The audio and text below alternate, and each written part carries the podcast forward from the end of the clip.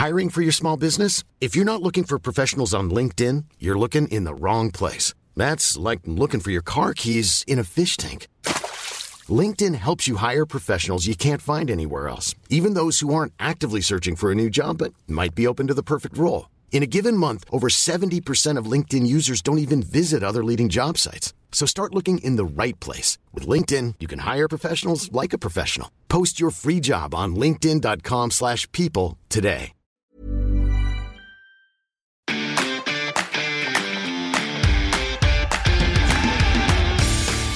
Geispod, der FC-Podcast des Geistblog Köln. So fühlt sich also ein Sieg des ersten FC Köln an. Wir haben lange drauf gewartet, Sonja. Herzlich willkommen zu einer neuen Folge des Geistpod, ihr Lieben. Sonja, erzähl mal. Der erste Sieg war schon eine Erleichterung, oder? Sechs Spiele zuvor nicht gewonnen. Das letzte Mal am 1. Dezember gegen Darmstadt. Das ist schon echt lange her. Umso schöner, dass es jetzt vor den heimischen Fans wieder geklappt hat. Das war wirklich wieder eine lange Durststrecke. Und wir haben jetzt zweimal schon darauf gehofft, dass das der Befreiungsschlag sein könnte. Gladbach und Darmstadt, beide Male kennen wir das Ergebnis, war es dann ja eher nicht. Nach Gladbach kam das 0 zu 6 in Leipzig. Mhm. Das vergessen wir mal ganz schnell wieder. Und nach Darmstadt war dann das 0 zu 0 gegen Mainz, meine ich. Das war auch nicht so prickelnd. Genau, und vor allem kamen danach dann Union und Freiburg, äh, beziehungsweise Freiburg und Union. Ja. Und naja, darum und wollen das wir Kassurteil und die Trainerentlassung Genau. oder die Trennung von Steffen Baumgart.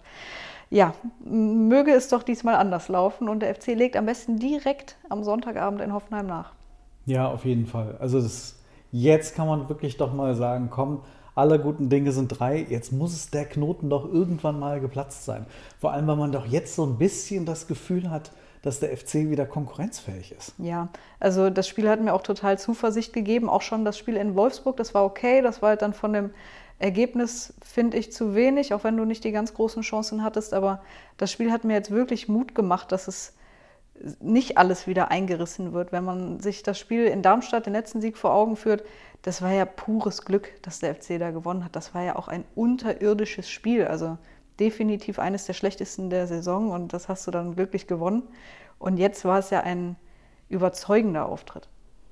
Und insofern hat sich ja echt ein bisschen was getan in den letzten Wochen. Also wir haben ja in den letzten Wochen auch im Geistpod darüber gesprochen, dass irgendwie da ja doch so ein bisschen Hoffnung durchkommt, dass eine Entwicklung zu sehen ist. Und wenn es auch nur im Kleinen ist und sich das vielleicht, also nach einem 0 zu 4 gegen Dortmund fällt es schwer, über eine Entwicklung zu sprechen. Aber selbst wenn man sich das Spiel anschaut und dann Wolfsburg und jetzt Frankfurt, das ist schon eine Konsequenz, dass irgendwann der FC dann halt auch mal wieder gewinnt. Ja, also es ist seit Timo Schulz da ist jetzt nicht alles toll. Also es gibt, glaube ich, auch noch genug Punkte, die man im Spiel kritisieren kann. Aber er hat es einfach geschafft, die Mannschaft zu stabilisieren. Dieses, die Null muss stehen und dann haben wir eine Chance, das Spiel zu gewinnen. Das funktioniert gerade, also jetzt zum ersten Mal, aber das scheint der Weg zu sein, wie es funktionieren kann. Und er hat jetzt fünf Punkte aus vier Spielen geholt, nur eins verloren. Das ist ordentlich. Also damit kannst du die Liga halten und die Hoffnung ist jetzt irgendwie ein bisschen zurück.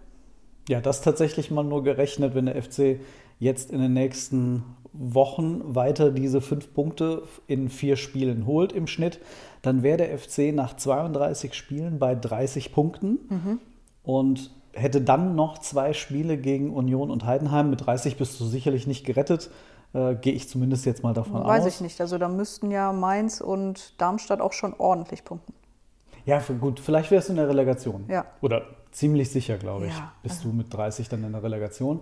Ähm, aber dann ist die Frage, ob du dann wirklich gegen Union, ausgerechnet gegen Union, dann zu Hause vielleicht sogar äh, ein Endspiel hättest, um dich zu retten. Aber das ist noch sehr weit weg. Sehr weit Zumindest ist das Gefühl da, dass wenn du unter Schulz äh, in vier Spielen fünf Punkte holst, dann bist du wieder konkurrenzfähig. Dann kannst du in dieser Liga wieder mithalten. Ja, und du hast zwei Punkte jetzt mehr geholt als zum gleichen Zeitpunkt in der Hinrunde. Das kann man ja auch festhalten. Und das ist auf jeden Fall mal ein guter Start. Mehr ist es ja erstmal Nee. noch nicht. Aber wir alle haben immer so ein bisschen ängstlich auf dieses Anfangsprogramm auch wieder der Rückrunde geschaut. Und da kann man doch zumindest jetzt mal sagen, hey, äh, da ist also auf jeden Fall ein bisschen was passiert. Und jetzt äh, hat der FC auf jeden Fall ein bisschen Rückenwind. Ähm, wenn wir uns das Spiel mal anschauen, äh, ich war im Stadion, du hast es ein bisschen aus der Ferne verfolgt. Ich habe es ein bisschen ein paar hundert Meter weiter äh, verfolgt. Ich kann auch sagen, im, im Junkersdorfer Gürze nicht, wie man so schön sagt. Äh, ja, da lief das Spiel auf einem Handy, an, am langen Tisch ein Handy. Und da wurde immer mal drauf geguckt, aber in dem Moment, als klar war, der FC wird dieses Spiel gewinnen, und das war ja spätestens beim Zeitpunkt von 2-0 so, ähm, kannte der Jubel in der kleinen Turnhalle keine Grenzen mehr. Also hast du entsprechend auch gefeiert. Absolut. Ähm, hast du das Gefühl, dass das so kommen könnte? Ja, ich hatte schon in Wolfsburg, aber vor allem jetzt in Frankfurt ein richtig gutes Gefühl, weil, wenn man sich die Mannschaften anguckt, der FC trifft gerade zu guten Zeitpunkten auf diese Mannschaft. Wolfsburg verwundbar, Frankfurt verwundbar und jetzt Sonntag Hoffenheim sehe ich auch total verwundbar. Also anders als in der Hinrunde, wo die Mannschaften wirklich gut drauf waren, oder gut aus der Saison rausgekommen waren, in die Saison reingekommen, wie auch immer man es formulieren mag, trifft der FC gerade zu einem guten Zeitpunkt auf die Teams, glaube ich. Ja, ich erinnere mich noch in der Hinrunde gegen Wolfsburg, Jonas Wind war irgendwie gut gestartet und äh, hat das dann gegen den FC bestätigt. Und ähm, Frankfurt war, glaube ich, auch ganz anständig in die Saison gekommen, wobei da hat der FC ja dann zumindest noch einen Punkt ja. geholt. Es kommt immer so ein bisschen auf das Momentum drauf an. Ich hätte jetzt am Wochenende nicht gern gegen Bremen gespielt. Also man muss da auch immer so ein bisschen Formglück haben. Ja, hoffentlich hat der FC das auch nochmal am Wochenende dann in Hoffenheim. Das wäre jetzt total wichtig, äh, da nachzulegen, dieses, ja, dieses kleine Gefühl, das, glaube ich, sich jetzt auch in der Mannschaft beginnt auszubreiten, dass du das jetzt irgendwie äh, dann ein bisschen weiter beförderst. Denn man hat gegen Frankfurt, wie ich finde, von Anfang an gemerkt, dass es ein bisschen mehr Selbstvertrauen da ist ein bisschen mehr Selbstverständlichkeit auf dem Platz, dass nicht alles gewackelt hat von Anfang an. Also ich hatte das Gefühl bei den Spielern, die da auf dem Platz waren, nee, scheißegal, wer da jetzt gerade kommt. Also Frankfurt mit all den Verstärkungen und all den Millionen, die die in diese Mannschaft gesteckt haben, ähm, das ist egal, das spielt keine Rolle. Äh, wenn da jetzt nicht, keine Ahnung, der FC Bayern daherkommt, äh, dann äh, wissen wir ganz genau, dass wir doch eben wieder in der Position sind, fast jeden Gegner zumindest ärgern zu können. Mhm. Wenn man sich beide Aufstellungen mal anguckt, muss man ja auch festhalten, dass Frankfurt praktisch auf jeder Position besser besetzt ist, zumindest was die ersten elf angeht und natürlich auch was die Bank angeht. Wenn man guckt, was die einwechseln können und was der FC einwechseln kann, ist das schon ein großer Unterschied. Aber der FC war nicht nur, glaube ich, wenn man auf das Spiel drauf geguckt hat, sondern auch wenn man sich hinterher die Werte angeguckt hat, komplett auf Augenhöhe. Und dann war es, glaube ich, dieses Spiel auf Messers Schneide. Dann hast du natürlich Glück, dass ein Kunku da so blöd ist und Alidu am Bein festhält und, die, und Alidu die Karte zieht.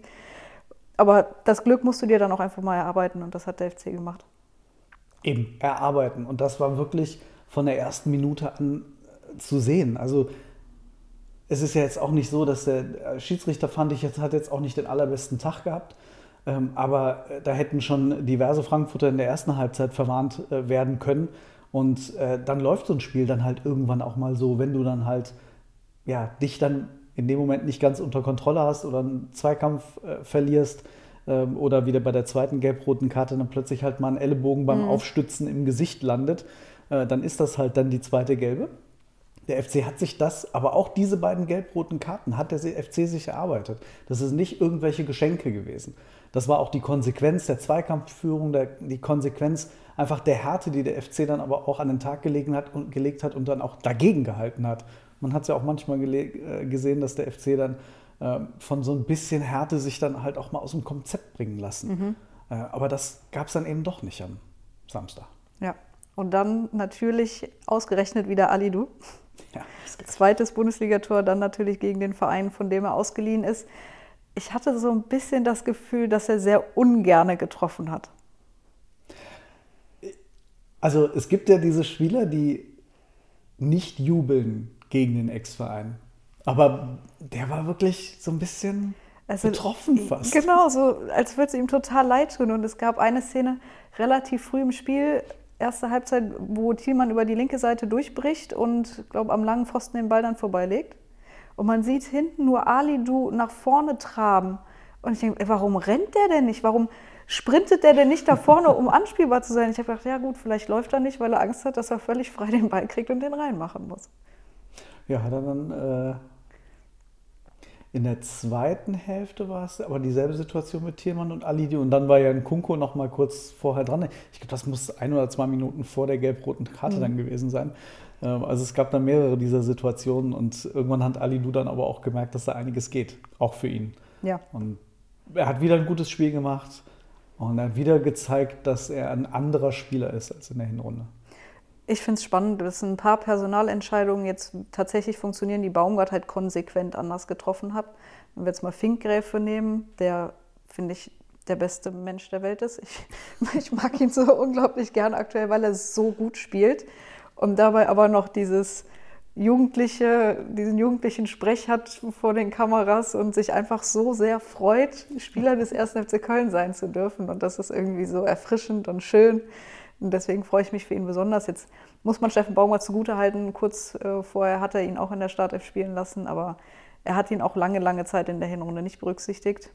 Dann Alidu, wie angesprochen. Hussein Basic ist jetzt plötzlich Stammspieler. Also es funktioniert gerade, was Schulz entscheidet. Ja, es sind so diese typischen psychologischen Spielchen irgendwie, die bei einem Trainerwechsel eine Rolle spielen. Das, es gibt mit Sicherheit gute Gründe, warum der eine Trainer auf den setzt, der andere Trainer auf den anderen. Und dann kommt halt ein neuer Trainer und es gibt halt Leute, die dann plötzlich irgendwie ein bisschen Morgenluft riechen und denken, ach naja gut, okay, ist halt scheiße gelaufen in den letzten Monaten, aber vielleicht habe ich jetzt wirklich eine neue Chance es sagt jeder Manager nach bei jedem Trainerwechsel, es ist die Chance für die zweite Reihe ja. oder für die nicht, nicht Berücksichtigten. Und beim FC zahlt sich das gerade tatsächlich ja in, im wahrsten Sinne des Wortes dann auch mal aus, äh, dass da der eine oder andere die Kurve kriegt. Ja. Nochmal kurz zu Finkgräfe zurück, wollte ich noch erwähnen, dass ich mich sehr, sehr freuen würde, wenn der FC irgendwie in den nächsten Monaten den Vertrag mit ihm verlängern würde weil er hat bis 25 Vertrag. Richtung Sommer ist dann bei allen Spielern, deren Verträge 25 auslaufen, glaube ich, so der Zeitpunkt, wo man mal spricht. Und ich habe das extra nachgeguckt. Mit Finkgräfe sind das acht Spieler. Also da werden, denke ich, einige Gespräche auf Christian Keller und Thomas Kessler in den nächsten Monaten zukommen. Zusätzlich zu Benno Schmitz. Ich glaube, mit Justin Deal werden die Gespräche jetzt vielleicht nicht mehr so. Man weiß es nicht. Und Dominik Heinz läuft ja jetzt auch im Sommer aus. Aber 25 hätten wir dann noch Hussein Basic, Keins, Dietz, Ut, Meiner, Jubicic und Kilian. Wenn der FC ein Zeichen setzen möchte in der jetzigen Phase, auch nochmal für gute Neuigkeiten zu sorgen, dann muss man tatsächlich alles daran, daran setzen, so früh wie möglich mit Finkgräfe, wie Finke, wie die Mannschaft sagt, Finke. Äh, zu ja. verlängern. Hussein Basic würde ich da auch ähm, mit reinnehmen, fände ich auch gut, wenn, wenn man mit dem nochmal verlängert. Immer noch ein junger Spieler, talentiert. Ja, ich glaube, Jubicic wird eher schwierig, weil ich nicht weiß, ob er im Sommer noch beim FC ist. Aber du hast ihn erwähnt, auch er hat am Samstag wie ausgewechselt gespielt. Also das war plötzlich der Jubicic, den man sich dann gewünscht hat in den letzten Monaten schon. Und ich hatte aber also das Gefühl, der hat während des Spiels erst in diese Rolle wiedergefunden. Also man hatte so das Gefühl, oh, da gab es so ein zwei, drei Zweikämpfe, da war er plötzlich wieder bissiger, da war er plötzlich da, da hat er plötzlich Lust bekommen. Das merkst du ja manchmal so bei einem Spieler, wenn er, wenn er merkt, oh, heute geht was für mich persönlich mhm. und dann traut er sich dann auch mal wieder was. Und irgendwann so Mitte der Ende der ersten Halbzeit war das ein Zweikampf, halbrechte Seite irgendwo vorne, ich weiß es nicht. Da hat er sich gegen zwei oder drei behauptet und da dachte man, aha, Moment, guck mal, der ist ja, der, da ist er ja. Und dann hat er sich mit zwei richtig geilen Vorlagen, beziehungsweise vielleicht einer glücklichen, aber ähm, einer sehr verdienten guten Vorlage belohnt. Ja, vor dem 2-0, den kriegt er aber natürlich auch genau in den Fuß gespielt. Das, das ist antizipiert, das ist sich Ja, ich, sage, ich, ich bin sehr zufrieden mit Jubicic gewesen. Also so sehr ich ähm, in den letzten Monaten verzweifelt bin, ob seiner Leistung, äh, bin ich sehr zufrieden. Ja, das war echt auch einer dieser Punkte, bei dem man sagt, hey, wenn der jetzt halt auch noch die Kurve kriegt, dann das hilft dem FC so viel. Das hat man jetzt halt gegen Frankfurt gemerkt. Da ist plötzlich dann ein Spieler auf dem Feld. Du hast ihn dann noch in Wolfsburg erlebt. Mhm. Also erlebt, in Anführungsstrichen. Mhm. Das war, war, ja gar nichts. Also ein Bewerbungsschreiben war es jetzt nicht, was er da bei VW abgegeben hat. Nee. Während, äh, Zumindest nicht als Fußballspiel. Nee, bei der Eintracht schon eher. Ja. Nö, die nehmen jetzt aber nicht noch einen Spieler von uns weg. Nein. Alles eine Frage des Geldes, Sonja. Im Sommer zum Glück schon. Ja. Ja. Ja, das Spiel, wie ist es gelaufen? Der FC hatte in der ersten Halbzeit einmal ganz kurz Glück, als Chabot bei einem Eckball unten durchgetaucht ist und Koch dann am Pfosten vorbei. Ich glaube, das wäre so ein Moment gewesen, ähm, okay, dann läuft halt so ein Spiel wieder so. Auf der anderen Seite muss man sagen, Thielmann ganz früh zwei Dinger, einmal im Abseits, aber dann einmal Trapp. Ist halt wieder so ein Trapp. Den hält er dann doch noch irgendwie. Ja. Da hätte man es dem Thielmann schon gegönnt. Ähm, und dann war es aber dann zum Glück in der zweiten Halbzeit so, dass der FC in, den- in richtigen Momenten dann, dann da war. Frankfurt hatte einmal eine kurze, gute Phase äh, nach dem Seitenwechsel, aber ähm, Der Freistoß war noch ganz äh, gefährlich hinten raus, dass er sich noch so runtergesenkt hat. Ja.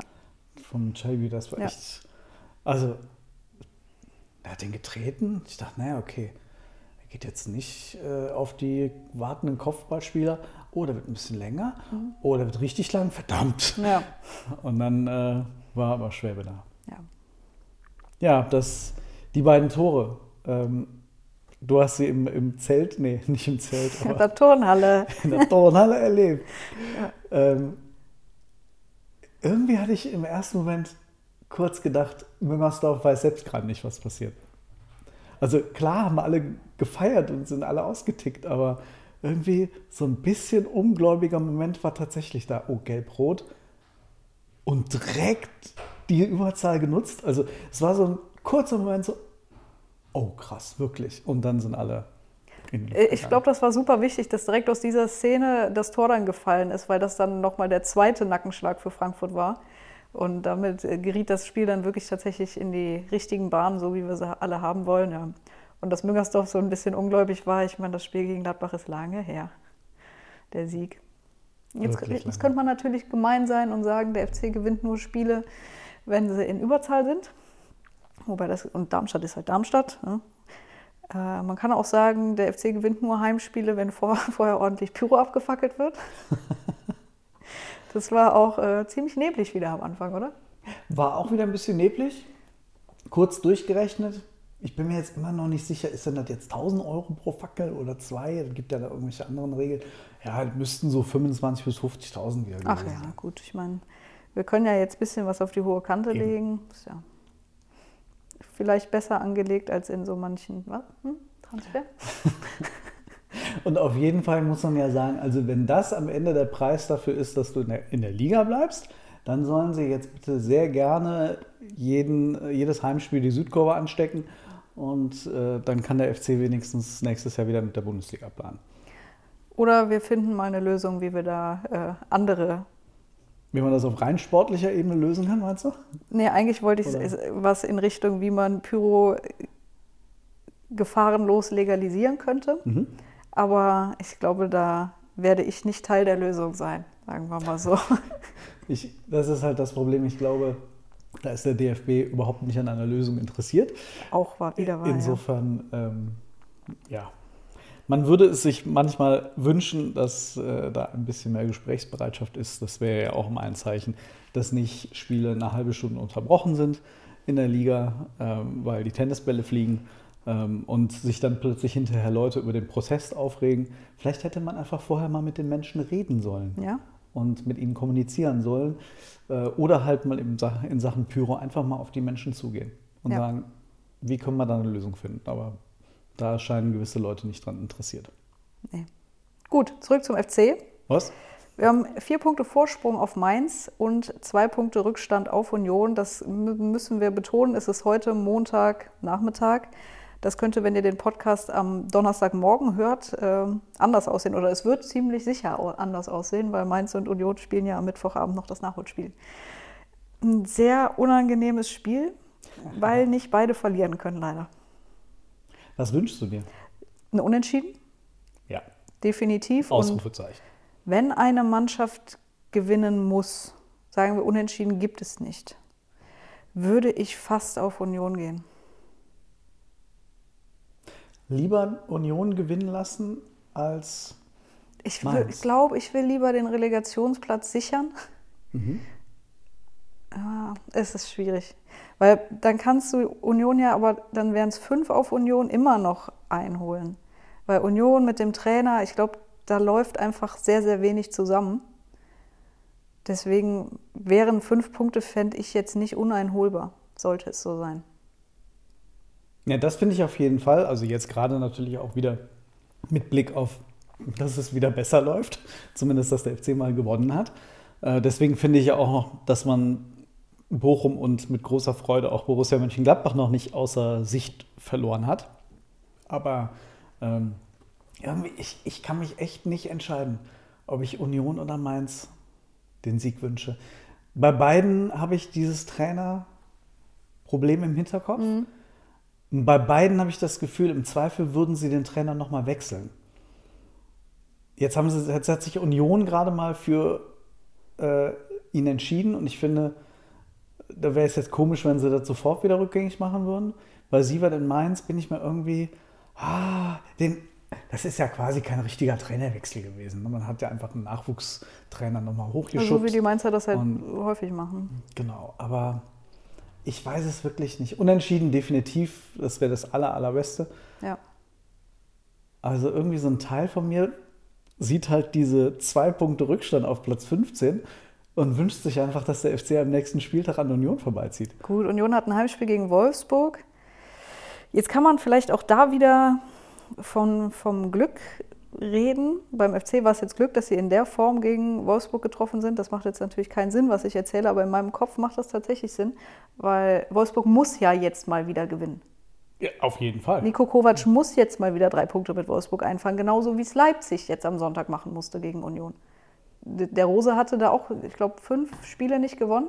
Drei auf jeden Fall verloren. Alle in 24 verloren, ja. Das heißt, die mussten gegen Union gewinnen und ich finde auch, dass Wolfsburg jetzt in Union gewinnen muss. Okay, gut. Deswegen macht die Logik für mich doch Sinn. Ja, Und für mich macht die Logik übrigens bei Hoffenheim insofern Sinn, die haben ja auch schon seit Anno Beef nicht mehr gewonnen. Ähm, Ich finde aber in dem Fall beispielsweise könnte der FC für einen Trainerwechsel sorgen. Hm. Das finde ich ganz interessant. wir drehen uns das auch immer so, wie es uns passt, oder? Selbstverständlich. Natürlich. Willkommen am Geistpot. Ja. Oder in Köln. Das ist, ich glaube, Oder in Köln. Mainz muss nach Stuttgart. Da würde ich auch hoffen, dass Stuttgart seine überragende Form, also 5-2 in Leipzig gewinnen und 3-1 oder zu Hause gegen Leipzig und 3-1 in Freiburg ist natürlich auch eine Sensation. Können sie gerne in Mainz nochmal machen. Und Darmstadt muss nach Gladbach. Jetzt hast du die Gladbacher mit großer Freude nur, was, sechs Punkte vor den FC ge- geredet? Gladbach ist Sechs vor. Sechs Punkte, ja. So, aber trotzdem soll Gladbach gegen Darmstadt gewinnen. Oder zumindest nicht verlieren. Ja, ja. Auch wieder so ein Unentschieden-Spiel. Es können halt nicht immer alle unentschieden spielen. Wobei, Was? ich habe mich Solange der FC gewinnt, können alle Unentschieden spielen. bei Das dem Gedanken ertappt, wenn der FC jetzt nur noch einen Ein-Punkte-Schnitt holen würde, statt einem Zwei-Punkte-Schnitt wie aus den letzten beiden Spielen, dann würden wir ja bei 29 rauskommen und vielleicht reicht das ja auch für die Relegation. Da sind wir ja dann ein Punkteschnitt fast ja bei diesen 30 Punkten, die ich ausgerechnet hatte. Genau. Ah, ja. Ich Es- hätte ja. lieber den, den, diesen anderen Schnitt und dann die zwei Spiele gegen Union und Heidenheim noch mit in der Hinterhand. Okay. Hoffenheim besiegen. Die, ich meine, die haben gefühlt keine Abwehr mehr, weil Vogt ist weg. Dann haben sie auch noch einen Scholloy verkauft. Brooks ist gesperrt am Sonntag. Müsste funktionieren. Ich denke, das ist eigentlich kein Problem. Nee. Ich, ich meine, die sind offensiv, haben die ein bisschen was da rumlaufen? Ja, nicht dieser Bayer, Hat. Frankfurt aber auch. Also Ja, das sind jetzt auch keine Blinden und man muss sagen, da ist der, ist der FC kaum mal in die, Di- äh, in die Probleme geraten. Also ich wollte es ja nicht glauben, aber Benno Schmitz hat kein einziges Laufduell verlieren müssen äh, oder verlieren können, weil er gar, in gar keine gekommen ist. Also da muss man auch mal sagen, das ist einfach dann auch gut gecoacht, gut taktisch darauf vorbereitet. Dann soll der Schulle das gerne auch nochmal in Hoffenheim machen. Ja, habe ich jetzt auch nichts dagegen. Du wirst da sein? Ich werde auf jeden Fall wieder da sein. Warum eigentlich? Ja, weil. Wir haben noch im Geistpod besprochen, dass ich Hoffenheim nicht mehr mache. aber es hat doch so gut geklappt beim letzten Mal. Aber da warst du mit dabei. Es hat Und auch, dann ist Hector Dann zurückgetreten. ist Hector zurückgetreten, weil du wieder in Hoffenheim warst, Marc. Ich glaube, das könnte der Grund gewesen So. sein. Und Hat's jetzt schickst du mich halt wieder hin. Ja, ja. Ja. Aber ich sag dir eins, ich warte hier im Geistblockheim auf dich und dann gucken wir einen Super Bowl mit einem Sieg vom FC im Rücken. Und nehmen noch mitten in der Nacht freudentrunken den nächsten Geistpot auf. Ja, genau, das machen wir. So klingt das gut. Sag mal, aber ähm, du bist ja eigentlich unsere Statistikfee. Hast du dir eigentlich so in Sachen Statistiken so ein bisschen mal angeguckt, ob sich der FC äh, unter Schulz gegen Frankfurt nochmal anders präsentiert hat? Oder ähm, Das habe ich tatsächlich nicht gemacht. Ich habe in die Statistiken geguckt, so wie das natürlich mein Naturell ist. Habe aber lediglich festgestellt, dass fast alle Statistiken zwischen Köln und Frankfurt identisch waren. FC hatte ein bisschen mehr Zweikämpfe gewonnen, aber sonst kann man nicht sagen, da war der FC viel besser. Der FC hatte zwölf Schüsse, ich glaube Frankfurt elf. Das ähm, war tatsächlich einfach, wie glaube ich am Anfang des Podcasts schon gesagt, ein Spiel auf Augenhöhe. Aber ich habe mir jetzt nicht aktiv angeguckt, wie sich der FC nochmal weiterentwickelt hat unter Schulz. ach hey, warum machen wir den Geistpot eigentlich? Trag mir so was doch im Vorfeld auf. Okay. Und nicht einfach so währenddessen mal live Genau. fragen, sag mal, hast du eigentlich? Okay, gut. Ähm, ich habe mir aber was angeschaut. Guck mal, siehst du, ich bin ja vorbereitet. Nein, äh, nicht wirklich, aber ich habe zumindest mal ein bisschen geschaut, weil Baumgart war ja schon darauf aus, Ballbesitz, Fußball äh, zumindest irgendwie herzustellen. Das hat ja in den letzten Monaten halt nicht mehr geklappt. Äh, Schulz, habe ich das Gefühl, hat das so ein bisschen angenommen und akzeptiert nach dem Motto, wir müssen den Ball nicht haben, wie du es vorhin gesagt hast. Diese Null muss stehen, so, sofern das irgendwie funktioniert oder zumindest sehr gut hinten verteidigen, wenig zulassen. Und dann muss man nicht 50, 52, 53 Prozent Ballbesitz haben. Also ob das jetzt gegen Dortmund, Wolfsburg oder jetzt gegen Frankfurt war, der Ballbesitz war alles irgendwo zwischen 40 und 43, 44 Prozent.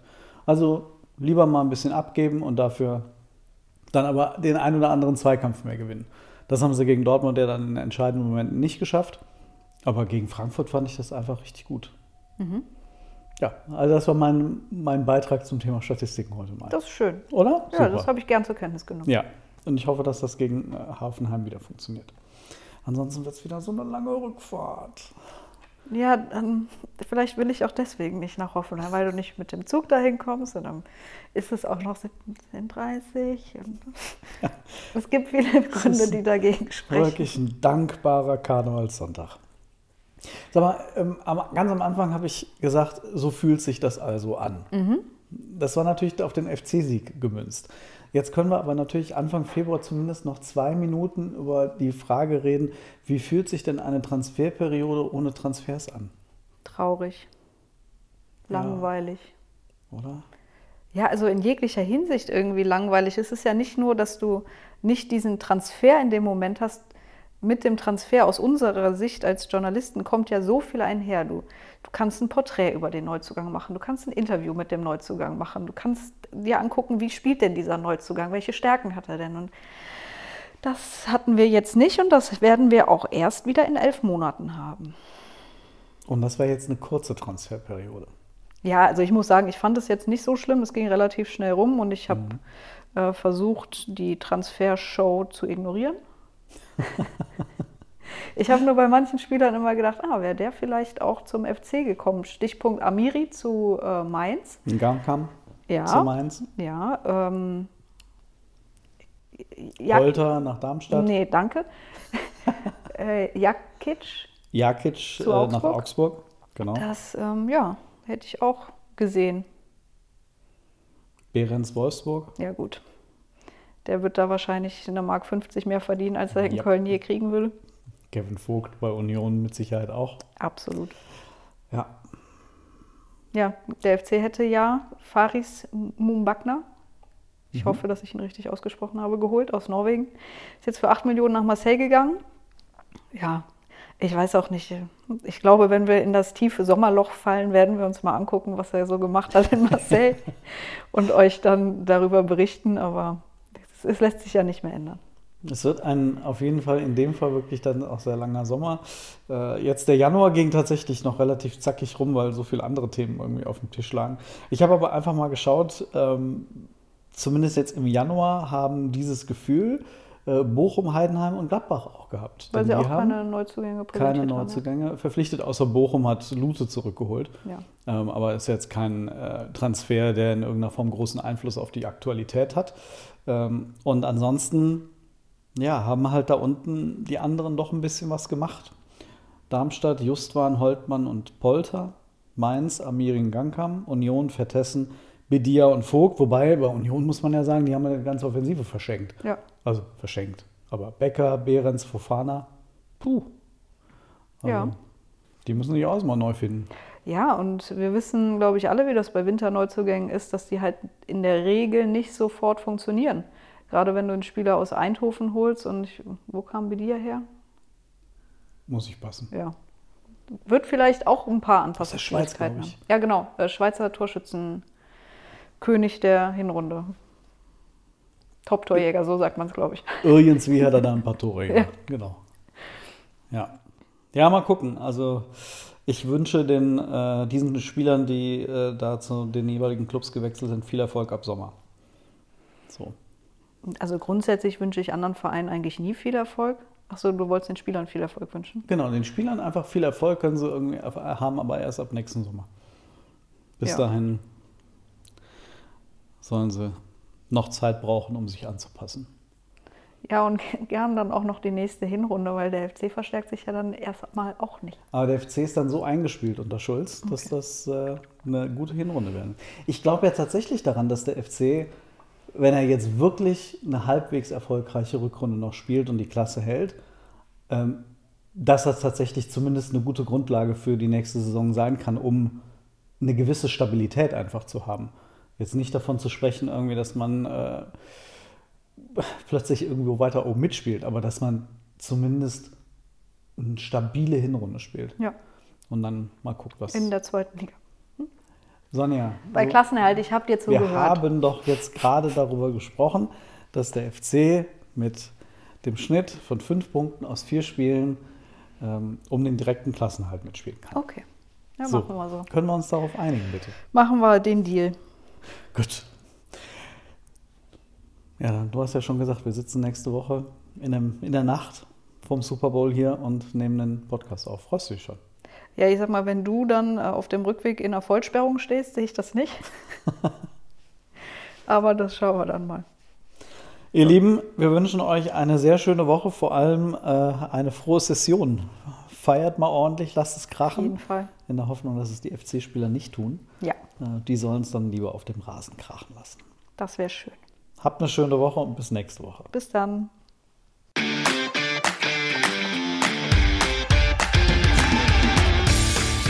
Geispod, der FC-Podcast des Geisblog Köln.